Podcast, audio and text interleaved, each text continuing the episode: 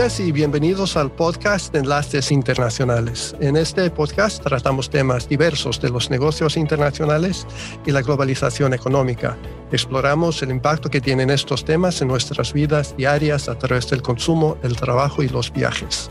Hablamos con empresarios, ejecutivos, diplomáticos y académicos de todo el mundo para conocer y aprender más sobre estos asuntos apasionantes y tan relevantes en los tiempos actuales. Yo soy Patrick Daly, soy el director general de la empresa de consultoría Alba Consulting, especializada en la formulación e implementación de estrategias operaciones logísticas internacionales, ubicada en Dublín, en Irlanda. Hoy vamos a hablar con Sabino Suárez Panciella, del Departamento Comercial de la empresa de servicios logísticos Casintra Grupo. Casintra se define como operador logístico integral, prestando un abanico de servicios complementarios como son el transporte por carretera, servicios logísticos englobando almacenaje, preparación de pedidos y distribución en el sector del consumo y la alimentación y también los servicios aduaneros.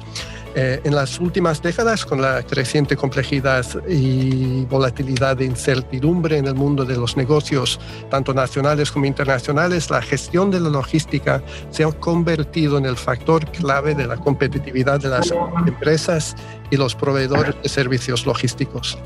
Eh, y las empresas especialistas como Casintra se han convertido en el socio indispensable para muchas de ellas. Bienvenido Sabino y gracias por estar aquí con nosotros hoy. ¿Qué tal estás? Buenas tardes. Eh, afortunadamente por aquí estamos todos bien y un placer compartir, aunque sea desde la distancia, una conversación con una persona tan entrañable como tú, Patrick. Muchas gracias. Me estoy poniendo eh, colorado ya. Em, empezamos bien. Bueno, eh, cuéntanos brevemente un poco sobre tu trayectoria profesional en, en Casintra, desde los comienzos hasta ahora. Bueno, yo llevo ya un tiempo en el mundo de la logística, ya son un montón de años y he perdido un poco la cuenta. En Casintra eh, llevo cerca de ocho años. Eh, durante estos ocho años yo me incorporé para desarrollar em, eh, parte de lo que es una de las divisiones de, de, lo que es Casintra, la parte de carga parcial y soporte al área de desarrollo comercial del grupo. En estos ocho años la empresa ha ido evolucionando y bueno, pues fundamentalmente ahora estoy en el área de operaciones y comercial de la empresa, dando soporte en general fundamentalmente al área de lo que sería la logística, la, división de almacenes y la división de transporte convencional. Y en estos ocho años, pues bueno, pues eh, poco a poco se han ido consolidando todos estos retos que nos habíamos marcado tiempo atrás y bueno, pues pensando en que eh, no podemos parar y, creemos en que bueno, pues poco a poco vamos eh, consiguiendo los objetivos que, que nos vamos marcando año a año. Y en España en los últimos dos o tres décadas, ¿cómo ha cambiado el mundo de, los servicios logísticos?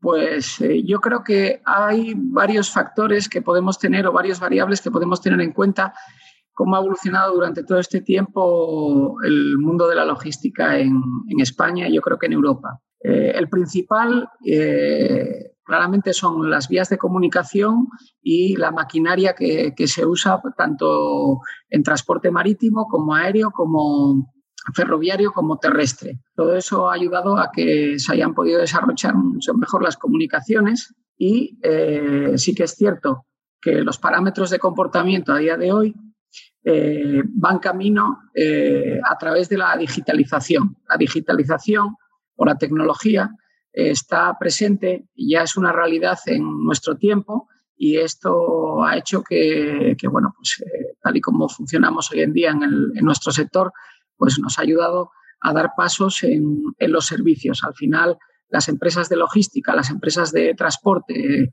somos em, empresas de servicios y todo esto nos ha ayudado a avanzar y a mejorar. ¿Qué sucede? Que hoy en día se han externalizado muchos servicios muchas empresas no estocan y eh, vivimos en un mundo del just in time, del aquí y ahora. Y ahí es donde realmente pues, eh, la intermodalidad y tu capacidad de respuesta es eh, lo que te hace vivir en un mundo tan competitivo como es el actual. Sí, ¿y tú crees que las empresas se dan cuenta del abanico de servicios que una empresa de servicios logísticos como Casintra puede proveer o todavía hay una formación que hace falta ahí de, los empresarios? Por supuesto que hay, hay, hay, cuestiones que hay que tener en cuenta. Pues hay empresas que por su capacidad y por su tamaño, pues tienen departamentos propios en los cuales eh, ante un problema mm, buscan una solución. Es decir, eh, yo tengo un problema de estructura, fabrico algo y lo tengo que posicionar en un punto, pues al tener un departamento logístico, pues todo se canaliza a través de ese departamento logístico y a su vez el departamento logístico pues se pone en contacto con empresas como la nuestra para tratar de dar soporte en esa cadena de, suministro, digamos así. Aunque yo creo que hay buena parte de, un sector empresarial, eh, en concreto en España, eh, vivimos en, en, una sociedad en la cual no hay compañías de un tamaño importante. El, grueso de, las empresas españolas eh, no llegan a los 10 empleados, con lo cual, bueno, en el mundo global en el que vivimos, pues eso es una corta pisa para la competitividad y sí que es cierto que hay que comunicar y hay que transmitir eh, el portfolio de empresas como la nuestra de servicios a esa tipología de clientes, porque seguro que en algún momento dado pueden llegar a tener una necesidad de logística.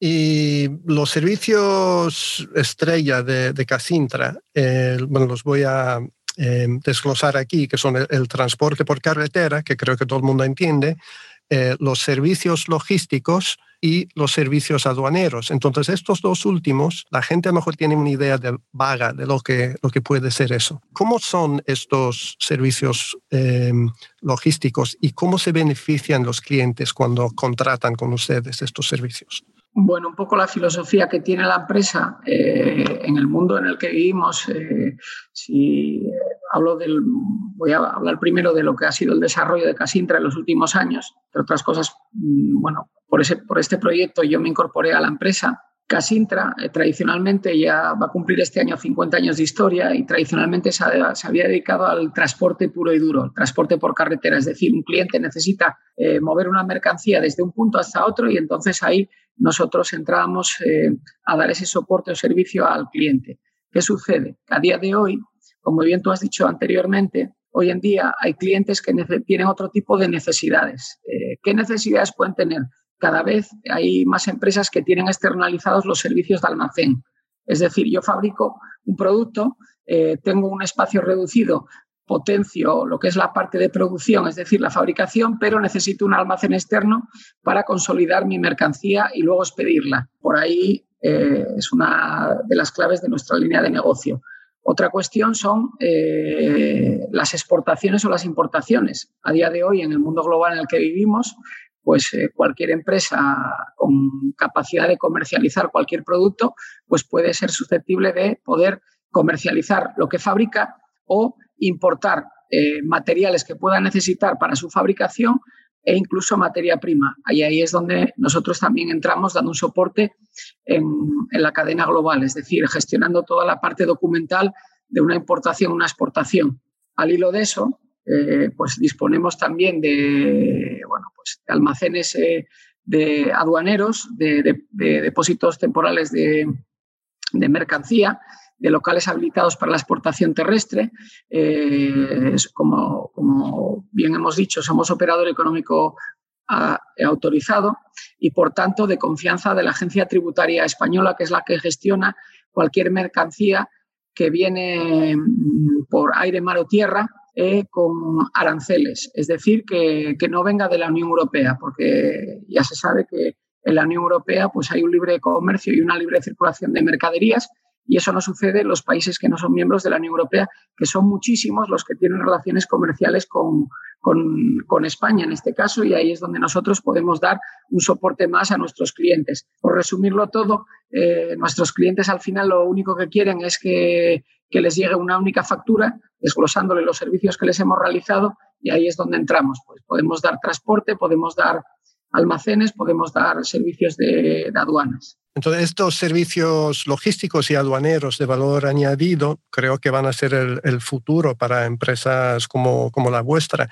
Y habéis hecho, creo que tengo razón, habéis hecho eh, inversiones importantes. Entonces, ¿cuáles son vuestras capacidades? Si tenéis eh, instalaciones en Barcelona, Gijón, Madrid, Bilbao? ¿Cómo, ¿Cuáles son vuestras capacidades en todo, el territorio nacional? Bien, nosotros, eh, como digo yo, somos un, pez volador en la inmensidad del océano. Por supuesto, hay empresas eh, muy grandes, eh, con unos tamaños muy, muy importantes en cuanto a capacidad de recursos propios.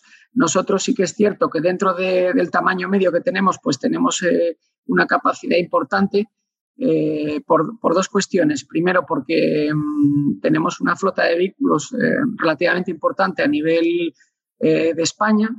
estamos ubicados en, la zona noroeste o norte, más bien de, lo que es la península ibérica del Estado español, y esto nos permite pues, estar en un sitio estratégico para mover las mercancías del sector industrial de este área geográfica en concreto. Eh, en el desarrollo nuestro, pues eh, hemos ido creciendo con, delegaciones propias en diferentes puntos, como pueda ser la capital del país, Madrid, Bilbao, que es eh, un punto industrial muy importante en el corredor del norte de España, y Barcelona, porque, digamos así, a través de Barcelona, su puerto y su ubicación, se controlan muchas de las mercaderías del Mediterráneo del corredor del Levante, del sur y norte, sur de Francia, norte de Italia, y en ese área pues eh, hemos desarrollado almacenes con, capacidad para pues, dar soporte en, el cross-docking de mercancías, en el almacenamiento, en la distribución del área de Cataluña, que es una zona muy industrializada, incluso dando soporte también al área de Levante, porque estratégicamente ahí tenemos eh, tanto clientes como, como tenemos también el puerto de, Sagunto en Valencia, que es un puerto muy importante en cuanto a volumen de mercancías del Mediterráneo. Y España ahora, como muchos países, está pasando, vamos, una época difícil, un trance difícil. Eh, ¿Cuáles son, en tu opinión, los mayores retos y oportunidades para las empresas españolas en la actualidad? ¿Y cómo puede Casintra ayudarlas a superar eh, los retos y aprovechar las oportunidades? Bueno, como bien decía antes, eh, Casintra es una empresa que está focalizada a dar soporte al sector industrial. Eh, yo creo que para nosotros es muy importante eh, nuestra capacidad de adaptación y sobre todo la cercanía. Es decir, ser capaces de comprender lo que necesita un cliente o un posible cliente y darle una solución. En, los tiempos que corren, yo creo que, como decíamos antes, hay que tener un pensamiento creativo. Es clave, estamos en la era digital y es clave pues que, las empresas deben de competir a través de, este, de, este, de, estos, eh, de los big data, de, la inteligencia artificial, del Internet o las things, eh, es decir, la, realidad virtual, eh, pues todo esto innovando y apostando por la incanilidad. Y respecto a lo que preguntabas de cuáles son los retos, yo creo que tiene el sector industrial español, pues yo creo que a día de hoy es muy importante eh, su productividad.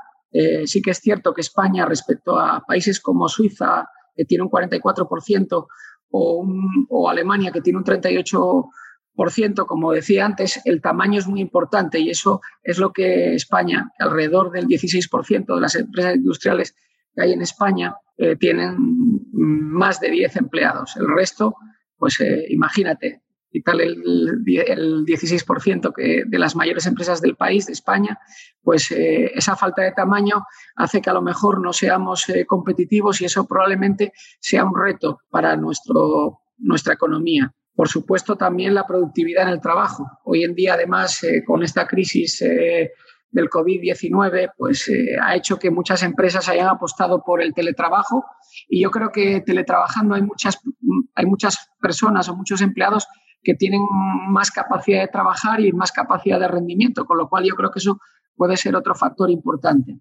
Y luego sí que es cierto que yo creo que los países deben apostar también por una inversión en I D, es decir, en investigación y en desarrollo. Y, bueno, pues eh, el gran problema que tiene España es la gran fragmentación que tenemos en nuestros territorios. Es decir, que hay una cantidad de normativa eh, con una elevada carga administrativa, que, en momentos eh, de expansión y desarrollo eh, pues, pueden ser una cortapisa o, o una traba para, para crecer. ¿Y cuál ha sido el papel de las empresas logísticas en estos días tan difíciles en asegurar las cadenas de suministro en España durante la, crisis? Porque siempre ha habido comida, siempre ha habido eh, piezas de repuesto, siempre ha habido suministro de casi todo, ¿no? Entonces el sector logístico ha jugado un papel muy importante en los últimos meses, ¿no es así? Bien, eh, mira, yo, yo siempre pongo este ejemplo. Yo, yo hago dos reflexiones muy importantes que yo creo que, que al final son realidades. Eh, la primera reflexión es que la gran industria, es decir, la industria que fabrica productos de manera industrial, necesita posicionar esas mercaderías en puntos. Ahí es donde empresas como la nuestra tienen su capacidad de negocio. Eh, ¿Por qué? Porque al final eso que se produce van a tener que posicionarlo en un punto, con lo cual van a tener que transportarlo, van a tener que gestionar a lo mejor una aduana de exportación, van a tener que gestionar eh, pues, eh, un almacén porque haya que hacer luego una distribución posterior. Voy a poner un ejemplo de los restaurantes. En esta crisis del COVID-19, pues ha habido muchos restaurantes que, que, se han tenido que adaptar. Es decir, por circunstancias de las normas, de los diferentes territorios, bien sean regionales por área geográfica o nacionales, eh, la hostelería o el sector de la restauración eh, ha cerrado. Les han permitido trabajar de, una manera como dando soporte eh, al cliente final desde donde fabrican ellos pues, la comida, es decir, el producto que, que, van a comercializar hasta el destinatario final. Es decir, que ahora mismo el consumo eh, es eh, puerta a puerta, es decir, el restaurante fabrica eh, una comida y el cliente final, pues bien sea un particular en un domicilio o incluso empresas en sus comedores para los empleados, pues contratan esos servicios de restauración. Entonces, por eso es muy importante el, transporte o la distribución logística en, en esta crisis, porque esto ha hecho que haya empresas que hayan desarrollado más capacidad en la gestión de proveedores, en los transportes, en los contratos que, han firmado, en el estocaje de la mercancía y sobre todo en, un rigor en presupuestario con, ligado a, la facturación y a los pagos, porque ya sabemos que en estas épocas de crisis siempre hay tensiones con, la parte financiera de la empresa, en, tanto en cuanto pues hay muchas empresas que por las circunstancias alargan los eh, pagos y bueno, pues ahí está la clave de muchas veces pues eh, cómo se producen tensiones de tesorería.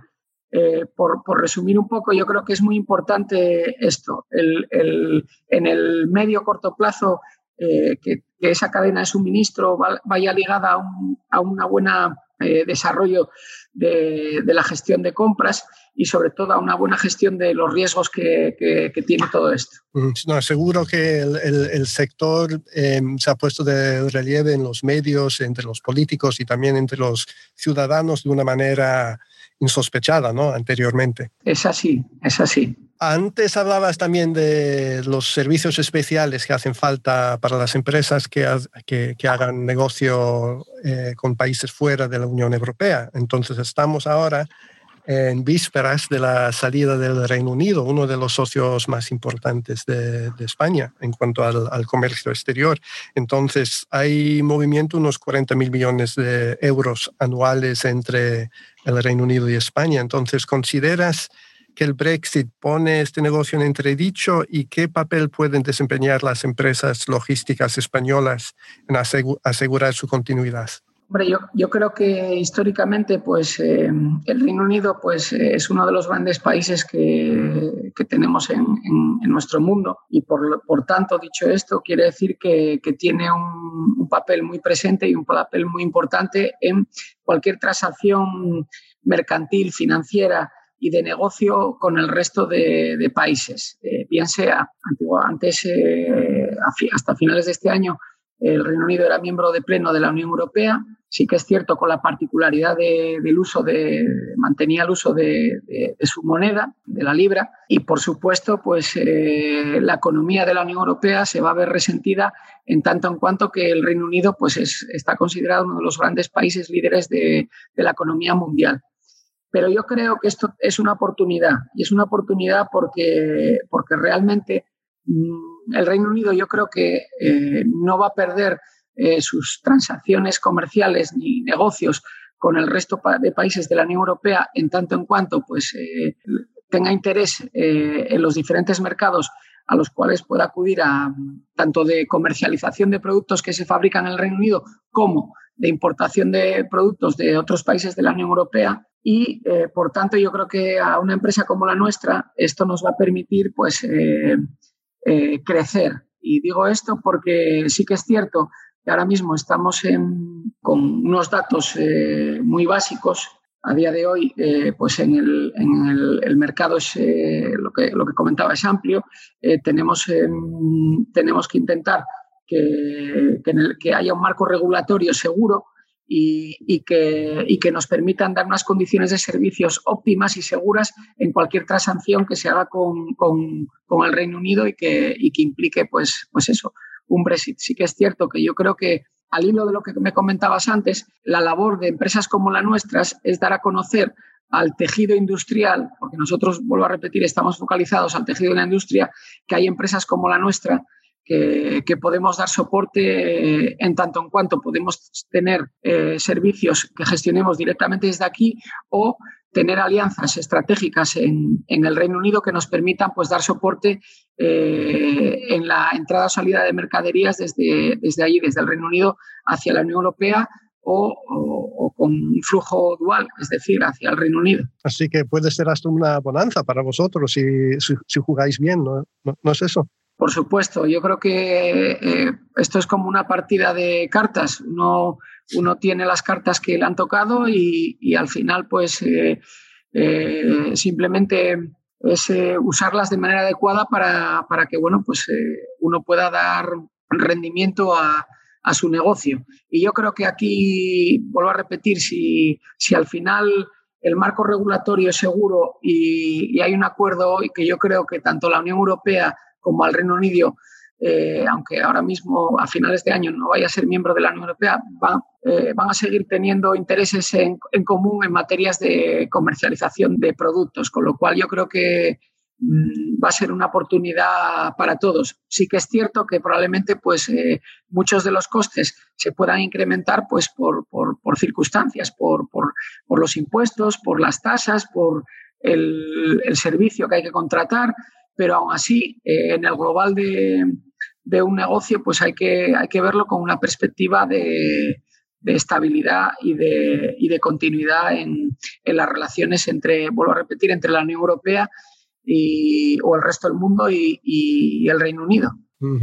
Mira, el, eh, el, gran auge de las empresas logísticas en los últimos 20, 30 años, vamos, en muchísimos países, yo lo veo como una manifestación de la globalización, este afán por la externalización que han tenido las empresas en, todo el mundo. Entonces, el tema de la globalización, con lo que ha pasado en los últimos años, eh, Trump, el Brexit, las guerras comerciales y todo eso, eh, ¿Tú dónde crees que, estamos ahora con eso? ¿Estamos en punto muerto? ¿Estamos ya dando marcha atrás? ¿O estamos en un proceso de transformación? ¿Cómo, cómo lo ves tú, la globalización ahora?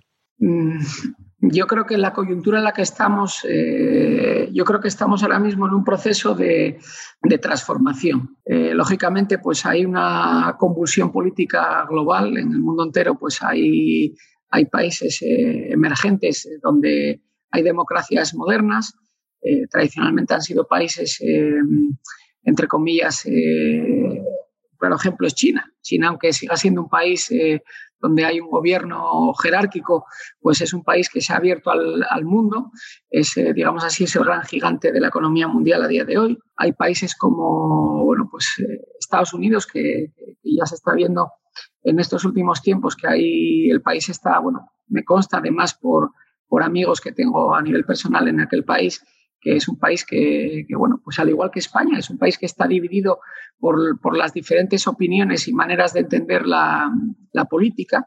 Y yo creo que, hay, que hay que buscar eh, ser más pragmático, eh, valorar que, que, efectivamente vivimos en un mundo global, que nos tiene que dar, el mundo global nos tiene que dar oportunidades. Al darnos oportunidades se supone que tenemos un mercado más amplio, nos enriquece, pues efectivamente todo lo que estoy comentando, pues esa diversidad que hay en los países se puede extrapolar al, resto del mundo para potenciar esos intercambios culturales, pero yo creo que eh, un factor que, va a ser muy importante es el, acceso a la tecnología. A día de hoy no hay una igualdad en, los países en su desarrollo tecnológico y yo creo que, eso es eh, en lo que España, por ejemplo, que, es uno de los países mundiales en, fibra óptica, debería de aprovechar ese acceso a la fibra óptica y a la tecnología para precisamente pues, eh, ser más competitivo a nivel global dentro de nuestro territorio respecto al, mundo y, poder tener así pues, eh, una mayor eh, eficacia en nuestra transformación, digamos así. Ahora ya, Sabino, entrando en los últimos minutos de la entrevista, vamos a cambiar un poco de, rumbo y entonces te quería preguntar qué te gusta hacer fuera del, trabajo, en tu tiempo libre. Bueno, pues eh, para mí lo más importante es eh, mi familia. Eh, me, encanta disfrutar de, mi familia.